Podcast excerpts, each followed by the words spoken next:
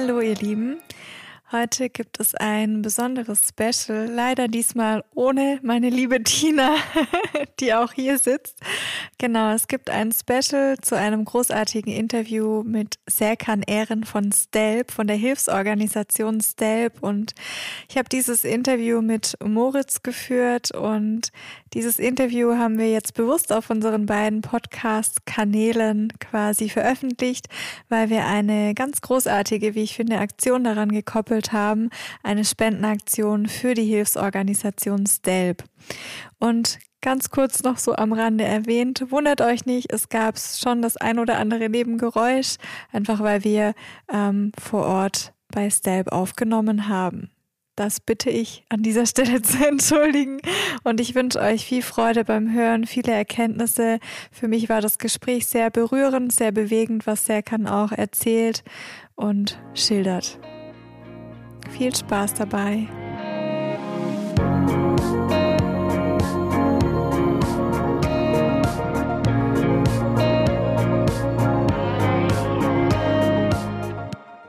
Heute gibt es für euch eine besondere Podcast-Folge. Zum einen ist diese eine Co-Kreation, das heißt, das heutige Interview führe ich nicht alleine, sondern habe mir eine wundervolle Partnerin an die Seite geholt, mit Nadine Patricia habe ich schon selbst eine tolle Podcast-Folge aufgenommen über ihren Lebensweg und ihre tolle Arbeit. Nadine war in Folge 14 bei mir zu Gast. Und ja, Nadine und ich haben mittlerweile einen super Draht und noch einige tolle Aktionen zusammen geplant. Erstmal Nadine, schön, dass du heute da bist, dass du das Interview mit mir und unserem Gast führen wirst. Herzlich willkommen. Hallo, vielen Dank. Genau, und nun möchte ich euch unseren heutigen Gast vorstellen. Serkan Ehren hat nach einer Nahtoderfahrung 2009, welche er heute selbst als positives Erlebnis bezeichnet, einen neuen Sinn, einen neuen Weg in seinem Leben eingeschlagen. 2016 gründete Serkan die Hilfsorganisation STELP e.V. Schon im Herbst des Vorjahres machte sich Serkan mit einem Sachspendentransport auf den Weg nach Slowenien im Zuge der Flüchtlingskrise, um Menschen mit Lebensmitteln und warmer Kleidung zu versorgen. Sechseinhalb Jahre später ist um Serkan und Stelb einiges passiert. So unterstützt sie heute Projekte in vielen Ländern der Erde, wie zum Beispiel Afghanistan, Bosnien, Uganda, Kambodscha und auch im Gazastreifen und noch in einigen weiteren. Doch wir wollen jetzt auch nicht zu viel verraten. Was uns allerdings an Serkan und seinem Team besonders begeistert, ist, dass man merkt, dass die Hilfsbereitschaft aus tiefstem Herzen kommt. Alles, was Stab macht, total offen und transparent ist. Dabei ist Serkan mit seinem Team auch immer wieder selbst vor Ort, zeigt, wie die Zustände dort wirklich, wirklich sind, was hier und auf Social Media auch nicht immer nur auf ähm, offene Gemüter trifft. Wir schätzen allerdings genau das, diese klare Offenheit und freuen uns unglaublich sehr, dass Serkan sich heute die Zeit genommen hat. Lieber Serkan, herzlich willkommen bei uns im Podcast. Schön, dass du heute da bist. Ja, vielen Dank für euer Interesse und ähm, ja, es ehrt mich sehr, dass ich bei der ersten Co-Produktion äh, der erste Gast sein darf. Vielen Dank dafür. Sehr gerne. Sehr gerne. Ich wollte tatsächlich, ich habe dich schon immer auf meiner Liste, auf meiner Podcast-Interview-Gastliste und freue mich jetzt auch ganz besonders, dass es heute klappt und ja, wir haben vorhin irgendwie festgestellt oder wieder zurück uns erinnert, wo wir uns kennengelernt haben und so. Und ich sage es mal ganz offen, Serkan hat sich gedrückt, Yoga zu praktizieren. genau. Das lag aber daran, dass ich schwer verletzt war. Ja, ja. Nein, aber ich freue mich wirklich sehr, dass es heute geklappt hat und auf dieses Interview und ähm, das, was wir auch noch so danach vorhaben, dazu später mehr. Magst du noch erzählen, ähm, wie, ja. genau, wie dein Schicksalsschlag ähm, genau. auch bei dir etwas im Leben ja. verändert hat? Ja. Und dann können wir das mal an ja. Serkan vielleicht die Frage weitergeben. Ja, super gerne. Ähm, ja, wir haben so eine kleine Parallele. Bei mir war es keine Nahtoderfahrung, aber bei mir war es eine Krebsdiagnose mit Mitte 20 und ähm, ja, die hat bei mir auch so einiges verändert und auf den Kopf gestellt, ähm, dass ich das Leben nochmal komplett neu hinterfragt habe und irgendwie so alles, was ich bisher getan habe, irgendwie als nicht so wirklich sinnvoll erachtet habe. Ne? Und ich weiß nicht, es war bei dir vielleicht auch ähnlich. Und habe dann irgendwie nochmal so neu begonnen im Sinne von die Dinge, die ich tue, auch dass es irgendwie was Sinnstiftendes hat ne? für mich und für ja, auch, auch für, für die Menschheit irgendwie so. Also ich habe das Leben nochmal ganz, ganz neu reflektiert. Wie war das bei dir? Oh, erstmal tut mir leid, äh, dass du das erleben musstest. Ja. Gleichzeitig herzlichen Glückwunsch, dass, ja. du, äh, dass es ein Ereignis war, was dich zum Nachdenken gebracht hat. Äh, tatsächlich bezeichne ich den Tag als den schönsten Tag meines Lebens. Das ist natürlich was anderes bei einem Unfall als bei einer Krebsdiagnose, weil bei einem Unfall hat man eine Stimmzahl hinter sich. Und bei einer Krebsdiagnose ist natürlich die schlimmste Vorsicht, deswegen ist natürlich dann ein äh, großer, großer Unterschied. Bei mir war es tatsächlich ähm, ja, tatsächlich so, als ich wieder aufgewacht bin und dann ähm, realisiert habe, was passiert ist, ähm, ja, dass ich, dass ich gemerkt habe, dass es einfach ähm, gut war, dass es passiert ist, dass ich festgestellt habe, dass es eben wichtigere Sachen gibt als äh, die pünktliche Bahn und äh, die freie Autobahn. Mhm. Ähm, das mit Stealth war jetzt kein ganz direkter Zusammenhang, da waren schon so vier, fünf, sechs Jahre dazwischen.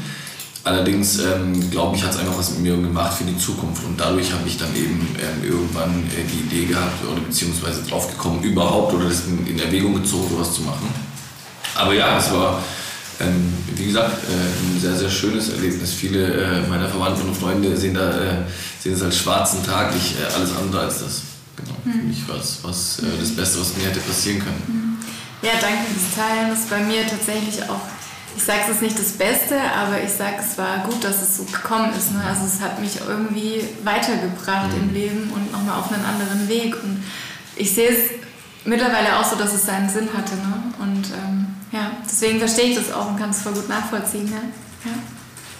Wenn wir jetzt mal ein bisschen vorspulen, dann nach deinem Unfall bis zu deiner ersten Hilfsaktion vor Ort, kannst du dich noch daran erinnern, wie der erste Kontakt da vor Ort wirklich war? Hattest du davor auch schon mit Menschen, geflüchteten Menschen zu tun? Oder war diese Hilfsaktion so wirklich dein erster Step in diese Welt, in diese für uns ja zum Teil wirklich unvorstellbare Welt? Mhm. Ähm, ja, also ich hatte in, in Deutschland schon äh, mit Geflüchteten zu tun. Ich habe, ähm, dadurch, dass ich Lehrer war damals, habe ich äh, Deutschkurse gegeben und ich habe ähm, ja, äh, ein Kumpel von mir hat ein Hotel gehabt, das er aufgegeben hat. Da habe ich die Fernseher von diesem Hotel bekommen und habe sie im Flüchtlingslager verteilt und ähm, solche Sachen, so kleine Aktionen gemacht. Ähm, das war allerdings äh, nicht im Ansatz zu vergleichen mit dem, was wir damals erlebt haben. Ich bin ja damals mit einem guten Freund, ich habe das ja nicht alleine gemacht, mit Steffen Schuldes zusammen, sind wir damals dann ähm, nach Griechenland äh, in ein kleines Dorf, Idomeni hieß es damals. Ähm, ja, kennt man nicht direkt an der nordmazedonischen Grenze und dort ähm, ja, war es alles andere. Man muss zugeben, davor war es auch so ein bisschen ein Abenteuer so und äh, schön geile Aktion und zwei Typen fahren mit einem Transporter über den Balkan. Äh, dort angekommen war es aber alles andere. Dort wurden wir dann tatsächlich relativ schnell so in die Realität geholt. Ja, da waren 10.000 Menschen äh, auf Feldern gelegen, in äh, provisorischen Zelten und es war, das war der Wahnsinn. Es war einfach völlig verrückt äh, in was für einem Zustand teilweise die Leute dort waren. Wir haben teilweise Kinder gesehen, noch mit Salzwasserresten im Gesicht. Das heißt, ähm, von dem Moment an, wo sie aufgenommen wurden, bis, zur, bis zu dem Zeitpunkt, wo wir sie gesehen haben, einfach kein Wasser gesehen, also kein, nicht duschen können und ja, ganz viele nur leicht bekleidet gewesen. Und es war im November oder Ende Oktober ähm, super kalt gewesen. Und, ja, das war echt schlimm. Mhm. Was hat das damals mit dir verändert? Also was hat es auch in dir verändert? Was hat es mit dir gemacht? Ja, es war, es war einfach verrückt anzusehen, äh, dass äh, äh, zwei Stunden, zwei Flugstunden von, von uns entfernt, wir waren damals im Auto unterwegs, aber es sind nur zwei Flugstunden bis dorthin, äh, Menschen in so einem Zustand, äh, dass es passieren kann äh, in Europa und nicht nur in Europa, sondern in der Europäischen Union, ähm, dass da Leute in so einem Zustand, in so einer Menge, in so einer großen Anzahl an Menschen ähm, so vor sich hin vegetieren müssen. Und äh, klar, das hat mich natürlich nicht kalt gelassen, hat mich auch verändert und hat mir ähm, so das Elend dieser Welt tatsächlich äh, direkt vor die Augen gehalten. Also man kennt natürlich Bilder aus dem Fernsehen, man kennt natürlich Bilder ähm, aus irgendwelchen äh, Zeitungsartikeln, aber ähm, ja, wenn man da den Leuten wirklich in die Augen schaut, ist es schon, schon was ganz, ganz anderes. Mhm. Ja. ja. absolut. Wie war, wie war dann so die Entwicklung von eurem ersten Hilfsansatz? Wann hast du dann beschlossen, wirklich Step als e.V. zu gründen und wie hast du dann versucht, es aufzuziehen und zu organisieren? Gerade am Anfang ist sowas ja sicher nicht einfach, auch ähm, ja, was Spendeneinnahmen betrifft. Ähm, ja, es war damals tatsächlich als einmalige Aktion geplant. Wir sind damals dann zurückgefahren und haben ganz viele Angebote bekommen von äh, Unternehmen, die haben 100 Decken mit einem Etikettenfehler und äh, möchtet ihr die haben und wir haben hier noch 100 Euro übrig. Und wir haben erstmal alles abgewehrt, weil, wir, weil, wir, es eine einmalige Aktion war. Und ähm, ja, die Zeit ist dann so ein bisschen vergangen, ein, zwei, drei Wochen. Und da habe ich mir gedacht, hey, äh, wieso diese Sachen, die wir jetzt angeboten haben, nicht nutzen und das Ganze nochmal aufzuziehen. Um nochmal aufzuziehen. Das haben wir dann auch gemacht. Äh, dann war es kein Transporter, sondern drei LKW plötzlich, die wir äh, nach Griechenland geschickt haben, auf die griechische Insel Chios. Und was da passiert ist, das war tatsächlich dann so, ja, so das Ausschlaggebende. Wir waren damals auf dieser Insel und haben ich weiß nicht, wie viele Leute es waren, es waren tausende Menschen, die in einer Nacht gekommen sind, weil die Nächte vorher ein Sturm geherrscht hat und alle, die aufs Boot gestiegen sind, äh, gekentert sind und ähm, dadurch hat sich auch in der Türkei, als dort die Geflüchteten losfahren auf, mit ihrem Boot, äh, so ein Rückstau gebildet. Und am ersten Tag, an dem es wieder schöner war, sind tatsächlich die Leute äh, alle auf einmal gekommen. Und das wussten wir, dass so viele unterwegs waren. Und wir waren damals 30 äh, Helfer aus ganz Europa. Da waren äh, eine junge Studentengruppe aus Schweden dabei. Wir hatten so ein Pärchen aus Italien, die auf Kindergeburtstagen äh, Clowns sind, also Kinder bespaßen, mhm. die das auch am, am, am, Ufer gemacht haben, wenn Kinder kamen. Wir hatten einen Geschäftsmann aus Wales da. Also es waren die unterschiedlichsten Personen aus ganz Europa, die dann der wirklich auch zusammen ähm, ja, zusammenstanden und was getan haben. So, so wie die Situation mich erfreut hat, so absurd war die Situation, dass wir da am Hafen standen und es da keinen Rettungsschwimmer gab. Also keine Rettungsschwimmer von der Europäischen Union oder keine, äh, keine, keine Krankenwagen, die da gestanden sind und gewartet haben, bis da jemand kommt oder Erst, Ersthelfer. Es waren wirklich Privatpersonen, die da standen. Und das fand ich absurd. Ich fand, ich, das fand ich verrückt. Wie kann es sein, dass äh, ein Haufen, also 20, 30 Privatpersonen hier in der Küste stehen, in einem EU-Land und äh, es ist klar, es ist jedem bewusst, was hier passiert, dass gleich äh, in den nächsten Stunden äh, 1000 bis 3000 Menschen hier anreisen äh, auf Booten und äh, hier ist niemand. Ich dachte, wir wären damals so ein kleines Plus, also wir würden da ein bisschen helfen, unterstützen, den Helfern äh, die Klamotten bringen und also den, den offiziellen, die offiziellen Support. Aber nein, wir standen da komplett alleine. Also wir standen da einfach alleine. Leute, die keine Ahnung hatten von dem, was da vor sich geht, Leute, die irgendwie keine Ausbildung hatten und da habe ich gemerkt, ähm, und das war diese eine Nacht, wo ich dann wirklich morgens um 7 Uhr, ähm, wir haben die komplette Nacht durchgemacht, wir waren 30 Stunden auf den Beinen. Da habe ich äh, gemerkt, okay, ähm, ja, so auf den Staat oder auf diese Europäische Union ist eben nicht so ein Verlass. Und äh, diese, diese Privatpersonen, die was machen, äh, wollen und auch machen, diese Personen werden gebraucht. Und da habe ich mich dann tatsächlich entschlossen, das Ganze ein bisschen professioneller anzugehen und einen Verein. Und jetzt so im Laufe der Jahre hat sich Stelvia unglaublich entwickelt. Also ich bin ja auch aus Stuttgart oder Stuttgarterin und habe das immer so mitverfolgt. Und ihr habt ja da echt was, oder du und dein Team, ihr habt da ja was Großartiges irgendwie ins Leben äh, gerufen. Und es wächst und wächst. Und mittlerweile kriegst du Einladungen nach Berlin irgendwie. Und ähm, ja, was, was hat sich da auch für dich so verändert? Also was, was, wenn du zurückblickst, so die einzelnen Schritte, wie das Ganze gewachsen ist auch. Ja, also manchmal äh, verstehe ich selber nicht und manchmal schaue ich dann zurück und denke so, was, ist, was passiert hier eigentlich gerade und was ist passiert? Also völlig, völlig wahnsinnig, völlig absurd. Ähm, von dieser kleinen, naiven, spontanen Aktion äh, zu einer Hilfsorganisation, die international anerkannt ist, auf vier Kontinenten hilft, ähm, Zehntausende, wahrscheinlich schon sechsstellige Anzahl an Menschen geholfen hat und ähm, ja, Projekte in über, über zwölf Ländern mittlerweile und die unterschiedlichen Projekte und äh, wie wir Leben verändert haben, wie wir Mädchen äh, davor bewahrt haben, massenvergewaltigt zu werden, wie wir massenvergewaltigte Frauen aus ihrem Elend retten konnten und ein normales Leben führen könnten, wie wir 2000 Menschen im Jemen äh, das Überleben sichern, Kindern einfach, die heute, äh, die meisten von ihnen werden heute tot, äh, diese Kinder auf den Philippinen, die ähm, auf dieser Müllhalde gelebt haben und von dieser Müllhalde gelebt haben, die gehen jetzt zur Schule. Ähm, also ist der Wahnsinn, wir können jetzt noch eine Weile so weitermachen. Mhm. Es ist einfach ähm, verrückt und ähm, ja, ich bin da unfassbar stolz auf das Team.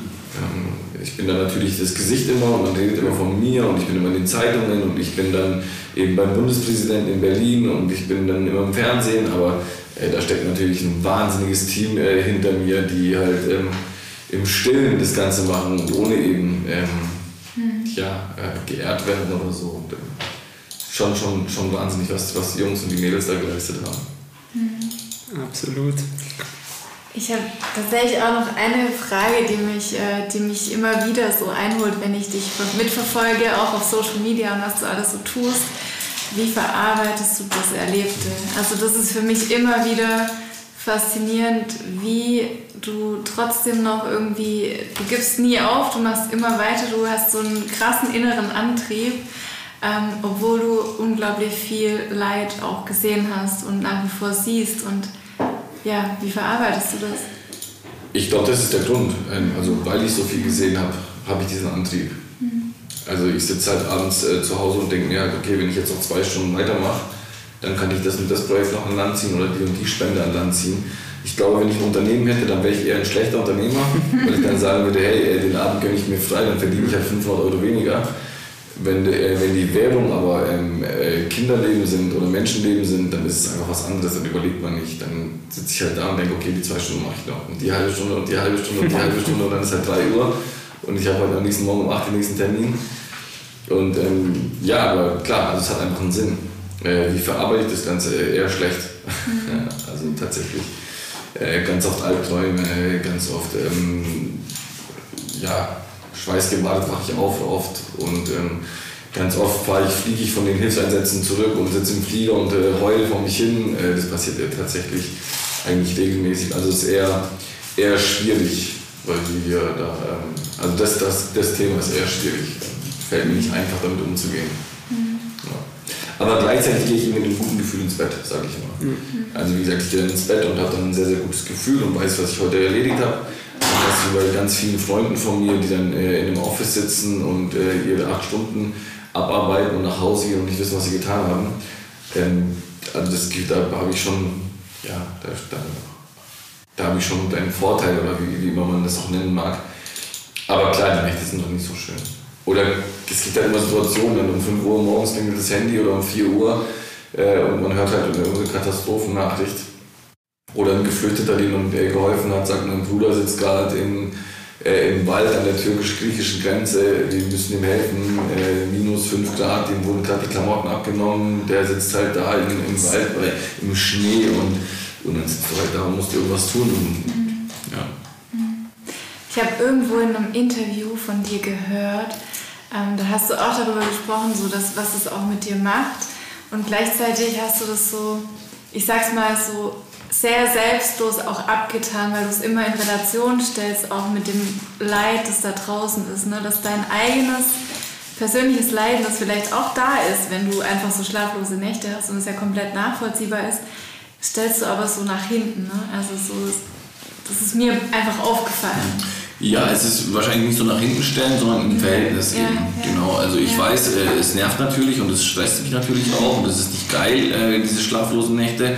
Aber wie du eben sagst, also was sind denn schlaflose Nächte im Gegensatz zu äh, massenvergewaltigt werden von 30 Männern oder so? Das ist einfach, äh, das ist dann einfach ein Witz. Und ähm, wenn ich mit äh, keinem, wenn ich, mit, wenn ich nicht so mit schlimmen Sachen zu tun hätte, dann wär, äh, wären schlaflose Nächte wahrscheinlich so sehr, sehr schlimm in dem, in dem Range, in dem ich mich bewege. Mhm. Aber dadurch, dass ich eben äh, diesen, diesen Umfang an äh, Glück und Leid in meinem Leben habe, bin ich da immer noch, noch da auf der äh, auf den, in dem Plusbereich, auf so einer äh, minus 10 bis plus 10 Skala, bin ich da weit im Plus. Also ja, deswegen ähm, macht mir das auch nicht so viel aus. So. Mhm. Es gibt wesentlich schlimmere Schicksalsschläge als meine. Ja, voll schön, dass du das so sehen kannst. Und ich glaube, da ist Sinn natürlich das Größte. Wenn du keinen Sinn darin sehen würdest, sondern das nur aus irgendwelchen anderen Beweggründen machen würdest, dann könnte es auch ganz schnell in eine andere Richtung kippen. Ja, Deswegen ähm, finde ich das eine sehr bewundernswerte Einstellung. Dankeschön. Wir haben, oder ich habe das in meinem Podcast, wir würden das jetzt übernehmen, so ein paar Wenn-Ich-Sätze. Also ich würde einen Wenn-Ich-Satz vorgeben und du kannst dann einfach frei ergänzen, so kurz oder lang du möchtest. Ist immer ganz spannend, was da so rauskommt. Hättest du mir nicht im Vorfeld schicken können. Eben nicht. Ich habe mich extra zurückgehalten. Prinzip ähm, ist dir klar, Serkan, oder? Cool, dann starte ich einfach mal. Wenn ich als Stuttgarter des Jahres nominiert werde, löst das in mir aus? Äh, wahnsinnig stolz bin ich, also unglaublich stolz drauf. Als ich äh, vor ein paar Wochen davon erfahren habe, war das einfach wow. Äh, Stuttgart ist meine Wahlheimat, ich bin hier im Schwarzwald auf die Welt gekommen und ähm, ich fühle mich hier sauwohl und ähm, ja, bei so vielen Menschen, die hier in dieser Stadt leben und bei so vielen großartigen Menschen, die hier in der Stadt leben, die ich auch kennenlernen durfte, dass ich da nominiert bin, ist eine, ist eine, ist eine Wahnsinnssache. Also wirklich eine Wahnsinnssache. Ich bin aus allen Wolken gefallen. Ich bin äh, da richtig, richtig stolz drauf und es freut mich unglaublich. Cool, können wir gleich auch hier sagen. Ähm, vote for Serkan und ähm, Genau, also wir verlinken es euch auch in den Show Notes, dass ihr voten könnt. Genau. Absolut und wo vor allem. Genau. Ähm, wenn ich an einen Moment zurückdenke, der mir das letzte Mal die Tränen in die Augen getrieben hat, welcher Moment war das? Gibt es wahrscheinlich viele, aber der letzte? Der letzte, äh, gestern Abend, äh, eine junge Dame mit zwei Kindern in Athen, die, ähm, die ich lange begleitet habe. Äh, ihr Mann ist gestorben an einem, an einem Schock in einem, in einem Flüchtlingslager auf der griechischen Insel. Ich habe die Familie begleitet und habe dann irgendwann auch wieder Nachricht gehört, dass der Vater gestorben ist, also der Mann gestorben ist und sie war völlig lost. Also sie war völlig verloren mit ihren zwei Kindern und ist nicht mehr klargekommen. Die hat jetzt einen Aufenthalt für die nächsten drei Jahre bekommen. Und äh, die Nachricht habe ich gestern später abends erhalten und da habe ich mich sehr, sehr gefreut. also Tränen der Freude waren das. Genau, genau. Ja, auch schön. Denkt man auch immer gar nicht so, wenn man so einen Satz liest, aber auch das ist ja was unfassbar Tolles. Ja. Ja. Passt leider der nächste, wenn ich Satz. Wenn ich an die Menschen denke, welche mir aus Dankbarkeit ihr Lächeln geschenkt haben, fühle ich mich.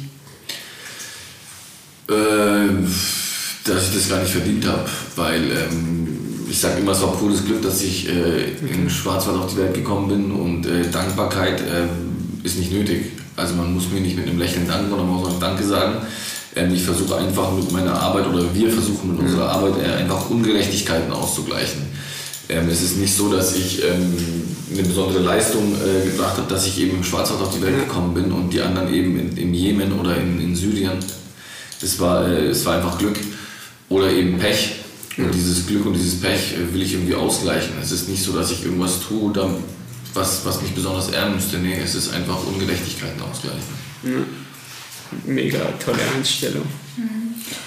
Wenn ich an den Serkan von zwei, oder aus 2015 denke, dann. wow, ähm, äh, 2015 war gar nicht so ein krasser Unterschied. Ähm, der krasse Unterschied war vor dem Unfall. Mhm. Ich glaube, ähm, das ist äh, wesentlich spannender. Da ging es halt nur um mich. Also es war, äh, da war ich, äh, ich sage immer, der Mittelpunkt meines Lebens. Es ging äh, ums Feiern, es ging um äh, möglichst viel äh, durch die Gegend reisen, anders als heute reisen natürlich. Mhm. Ähm, es war Spaß, es war ähm, sehr, sehr entspannt alles. Es war ähm, nicht über den Tellerrand geschaut, es ging, es ging einfach nur um mich. So, ähm, ziemlich egoistisches Leben geführt, so, oder weitestgehend zumindest. Ähm, ja, ähm, unvorstellbar, wie ich da gelebt habe. Also, ja. Das ist spannend, weil das kann ich ganz gut auf mich übertragen. Du kennst das, glaube ich, auch ein bisschen.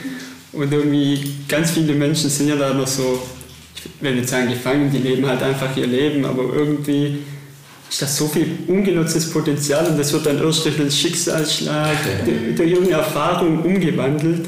Da denke ich manchmal, Vielleicht wäre es gut, wenn mehr Leute das erfahren würden. Schöner wäre es natürlich, wenn das von den Menschen selber, aus ja. den Menschen selber kommt. So was nicht nötig wäre, ja. Genau.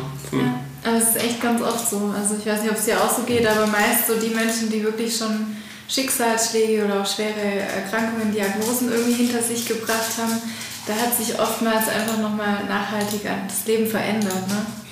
Ja, das merke ich auch bei unserem Umfeld. Also wir haben natürlich auch Leute, die äh, in, in, bei State, die ja, die ihr Leben lang ein schönes Leben hatten und trotzdem so empathisch sind. Aber wir haben auch ganz viele im Verein, die eben Fluchterfahrungen auch haben oder beziehungsweise äh, Menschen mit Migrationshintergrund, die eben noch Verwandte in den jeweiligen Ländern haben. Also da sind wirklich ganz viele dabei, ähm, die eben wissen, was Leid ist. Also der äh, Durchschnittsdeutsche, äh, sage ich mal, der hier groß geworden ist und noch nie Berührung hatte mit, äh, mit wirklich Armut, mit wirklich Elend und Leid, der kann sich da schlecht reinversetzen. Aber unsere, also unzählige Helferinnen und Helfer bei uns, die haben eben Verwandte noch irgendwo im arabischen Raum oder im, äh, auf dem afrikanischen Kontinent und wissen eben, wie es den Leuten dort geht und sind dadurch motiviert worden, das zum einen und zum anderen, ja, ähm, so Erlebnisse, wie wir sie hatten, eben, äh, ja, äh, machen natürlich was mit einem.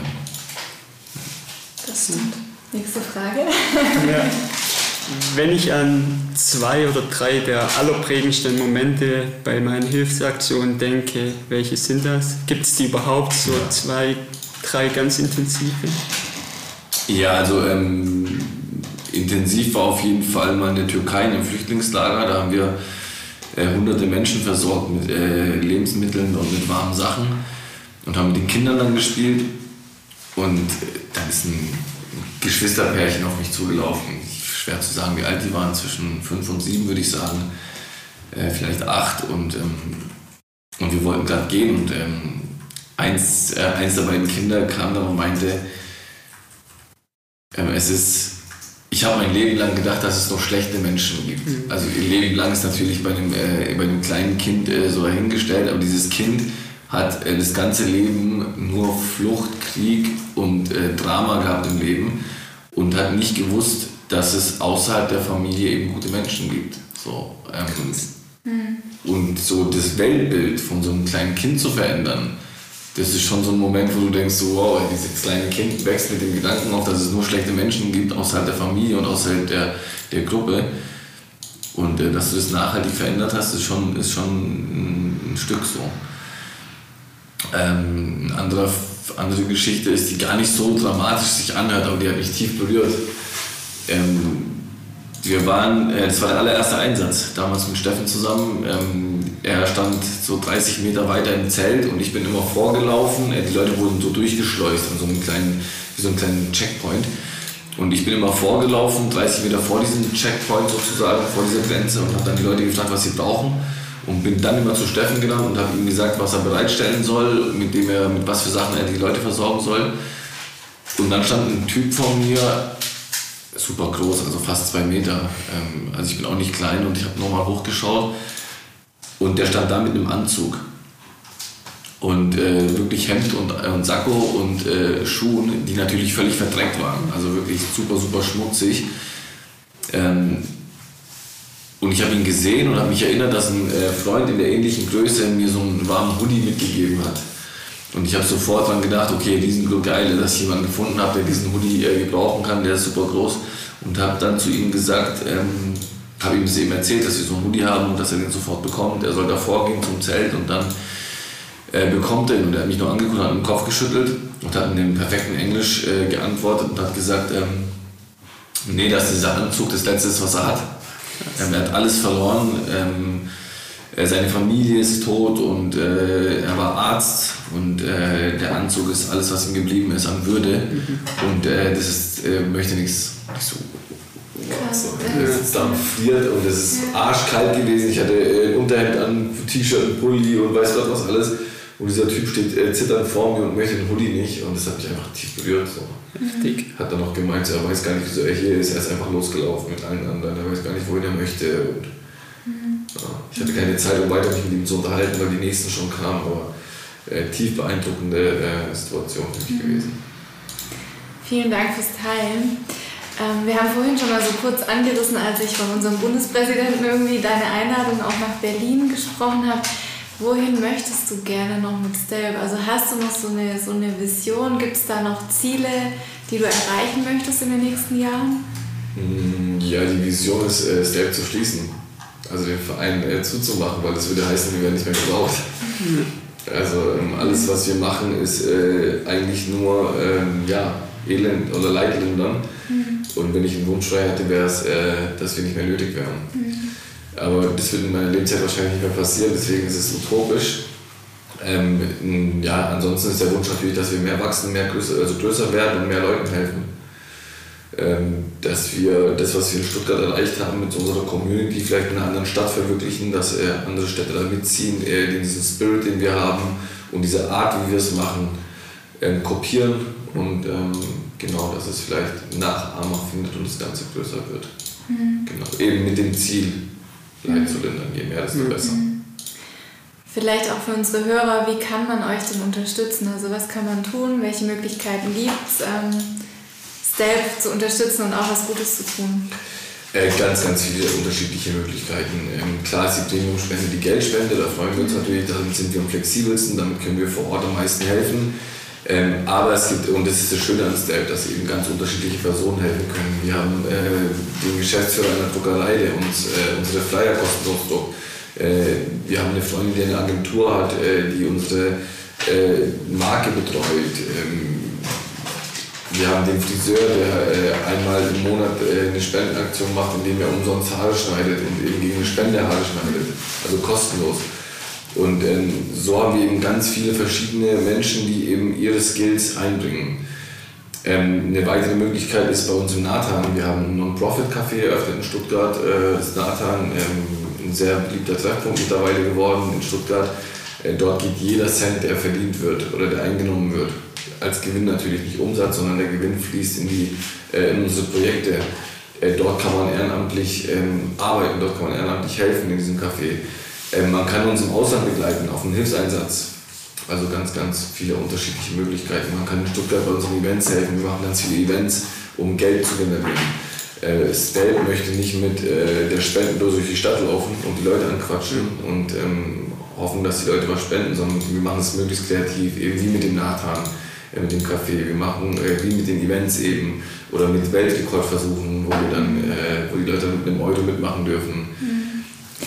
Und es ist ja auch für jeden, äh, ich sage mal in Anführungszeichen, was dabei. Ähm, ihr habt auch diese tolle Gala ins Leben gerufen, ne? in Cannstatt im Kursaal irgendwie, Stelp, die Stelp-Gala. Ähm, da natürlich auch ganz großartig, was ihr da auch auf die Beine stellt.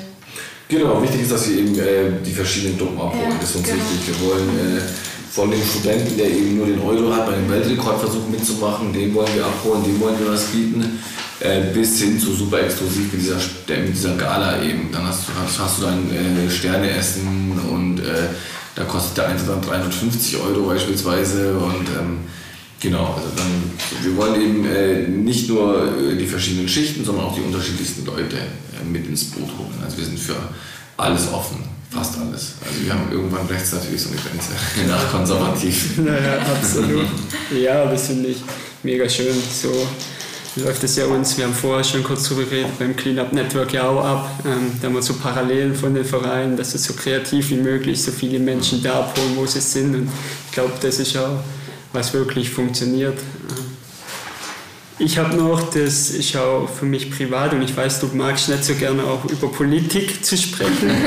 geht aber gar nicht nur in die Richtung, ähm, geht so, ja, Flüchtlinge ähm, und auch das Potenzial von Flüchtlingen. Ich bin eigentlich gelernter Landschaftsgärtner, ähm, war der Bauleiter und hatte 30 Mitarbeiter und wir waren immer auf der Suche nach motivierten Menschen, egal ob gelernt, ungelernt. Und ich habe dann auch rumgefragt, wie schaut es aus, gibt es Menschen, die arbeiten wollen und es gab ganz viele, die durften dann hier nicht, vor allem oft auch Flüchtlinge. Siehst du da auch Chancen, wie wir die Menschen einfach mit unserem, und wir haben ja durchs Handwerk komplett durch, die Pflege, wir haben ja überall Riesenlücken, siehst du da auch Chancen für uns als Deutschland, für uns Europa, dass wir die Menschen einfach mehr integrieren müssen, um auch den Menschen erstmal natürlich eine Perspektive bei uns zu bieten, aber auch unsere Probleme, ich will es jetzt nicht falsch ausdrücken, aber dass die Menschen uns, uns unterstützen können in unseren, ja, in unseren alltäglichen Problemen. Also erstmal rede ich gar nicht so ungern über Politik, mache ich eigentlich. Ja. Äh, ich denke halt als State, wir sind halt, wir konzentrieren uns auf eine andere Sache. Ähm, man will oft, dass wir uns politisch engagieren. Ja oder ähm, äh, Demonstrationen teilen und weiß Gott was alles machen. Unser Fokus liegt tatsächlich in der humanitären Hilfe und deshalb äh, hast du wahrscheinlich irgendwann sowas in der Art mitbekommen, dass ich gesagt habe, äh, dass wir uns da äh, tatsächlich eher zurückhalten, obwohl es natürlich ein Gebiet ist, wo beides aufeinander trifft. Klar. Deswegen ganz unpolitisch können wir gar nicht sein und sind es natürlich auch, äh, gerade was äh, Aufnahme von Menschen in Not angeht. Ähm, Jetzt habe ich den Faden verloren. Ja, für, für uns. Ach so, genau, diese Sache mit den, mit den ähm, ob wir äh, in unseren äh, Bereichen, wo wir tatsächlich Lücken haben und wo wir Leute, wo wir Probleme haben, Leute zu finden, ob das uns helfen könnte. Ja klar, ähm, auf jeden Fall, ganz, ganz äh, eindeutig, äh, weil wir auch schon ganz vielen Menschen geholfen haben, Jobs zu finden. Also ich konnte schon unzählige Geflüchtete vermitteln, die ähm, in bestimmten Bereichen eben heute arbeiten und die super glücklich sind. Also, ähm, ich habe teilweise Leute, die schreiben mir jede Woche mal und äh, was, sie heute, was sie diese Woche alles gemacht haben und wie schön es ist und dass sie äh, wahnsinnig äh, gutes Geld verdienen und damit ihre Familien unterstützen, auch äh, die noch im Ausland sind. Und ähm, ja, äh, da gibt es auf jeden Fall diesen Potenzial bei Geflüchteten. Ja. Natürlich gibt es auch, man darf das nicht schön leben, ich bin kein Fan von irgendwas romantisieren. Natürlich gibt es auch die Idioten, die nach Deutschland gekommen sind, äh, keine Frage. Und äh, also ich bin wirklich kein Fan von alles äh, rosa-rot, das ist Klar. es nicht. Es gibt ähm, viele, die im Ausland gelebt haben, haben natürlich ein anderes Mindset oder gehen natürlich anders an Dinge ran. Das ist einfach so. Und äh, wenn man das äh, akzeptiert und man das versteht, dann glaube ich, kann da, kann da viel entstehen. So. Ja. das sehe ich auch so. Und ich hatte, das ist schön, dass du jetzt das sagst. Vielleicht kannst du mir da nachher ein, zwei Tipps noch geben, wie ihr das macht, ähm, die ich dann an meine alte Arbeitgeber oder bekannten Firmen weitergeben kann. Ähm, ja, ich sehe da ein Riesenpotenzial und ich habe sehr viele Menschen kennengelernt, die hier wirklich gern arbeiten wollten, egal was, und es einfach nicht durften. Und Deswegen äh, finde ich das unglaublich wichtig, die Menschen so zu integrieren und ihnen eine Chance zu geben, das uns ja allen dann auch wieder hilft in unserem. Ja, also da dieses Verbot verbieten zu arbeiten, ist das Absurdeste, was man sich vorstellen kann. Ich meine, da hast du Geflüchtete, die, äh, die also du hast zwei Optionen. Entweder sitzen die in ihrem Flüchtlingsheim, sitzen den ganzen Tag da und drehen Däumchen und kommen vielleicht dann erst auf dumme Ideen oder es kommt irgendein Idiot zu ihnen und meint, hey, ich habe hier das und das, verkauft das und das für mich und äh, dann kannst du deine Familie unterstützen und sie geraten in eine Situation, wo sie dann vielleicht das gar nicht vorhatten, aber dann vielleicht doch machen, weil eben ihre Familie irgendwo hungert und ähm, die zweite Option ist eben, ja, wir füllen unsere Lücken in unserem, in unserem, äh, auf unserem Arbeitsmarkt äh, wir haben dann einen jungen, motivierten Mann, der dann irgendwas äh, tut und äh, Geld verdient, äh, Steuern zahlt und also das ist völlig absurd. Also wirklich, äh, äh, Option A völlig besteuert, Option B für alle eine Win-Win-Situation. Absolut. Ja, das stimmt. Ich glaube, da kann auch in Deutschland in der Wirtschaft noch ein bisschen umgedacht werden oder muss umgedacht werden. Ne? Ähm, ja, ja. Gut. Magst du dann zum. Ja, oder sehr gerne. Nein, ich, aktuell, ich hätte noch ganz viele Fragen. Ja, natürlich, die haben wir immer. Das würde, glaube ich, den Rahmen eines Podcasts äh, sprengen. Deswegen vielleicht einfach noch so ein Anteasern einer Aktion, die jetzt auch äh, Mo und ich geplant haben, ähm, dass wirklich so jeder Hörer, ähm, die da draußen, die uns jetzt auch gehört haben, die irgendwie sich nochmal über Stelp auch schlau machen wollen, gerne. Wir verlinken alle ähm, entsprechend dann die Website, äh, Insta, Feed etc. Ihr könnt gerne spenden. Also wir würden uns super freuen. Und wenn jeder Hörer nur einfach das, was gerade irgendwie so locker zu machen ist, äh, locker macht. Und wir würden das gerne an Stelp spenden. Es wird ein PayPal-Konto geben und wir möchten es dann gerne Serkan und Stelp überreichen. Genau, voll. Und wie wir schon eingangs gesagt haben, ähm, bei Stelp kommt die Hilfe wirklich an. Schaut da wirklich auch mal auf den Social Media Kanälen. Ist auch nicht immer vielleicht was für zart beseitete, aber gerade das zeigt die Transparenz und die Offenheit. Und wir wären euch da sehr, sehr dankbar, wenn ihr uns bei unserer Aktion unterstützt und somit auch Step und vor allem die Menschen, ja, die die, die Hilfe brauchen. Ja. Genau. Ja. Vielen Dank, davon wusste ich gar nichts. Ich freue mich total. Vielen, vielen Dank, wirklich sehr nett von euch. Sehr gerne und wir hoffen tatsächlich also einen ganz kleinen Beitrag zu leisten und euch zu unterstützen und es war uns einfach auch ein großes, ja, ein großes Ansinnen. Also einen kleinen Beitrag gibt es tatsächlich nicht. Also wenn, man, wenn wir wissen, dass wir für ey, ein paar Euro, ich habe jetzt in Afghanistan, als ich im Dezember in Afghanistan war, für 5, 6 Euro äh, Kindern das Leben gerettet, weil wir sie äh, durchfallstoppende Medikamente bekommen haben, die irgendwie seit vier, fünf Wochen da lagen und noch, eine Woche überlebt hätten, äh, die konnten wir mit vier, fünf Euro retten. Also das, ja, äh, also kleine Beträge ja. gibt es nicht. Wir sind wirklich für alles dankbar und wenn dann nur zwei Euro über PayPal äh, mhm. übergeschickt wird, ähm, ja, vielen, vielen Dank für jeden Cent. Cool. Super. Dann an der Stelle vielen Dank für deine Zeit.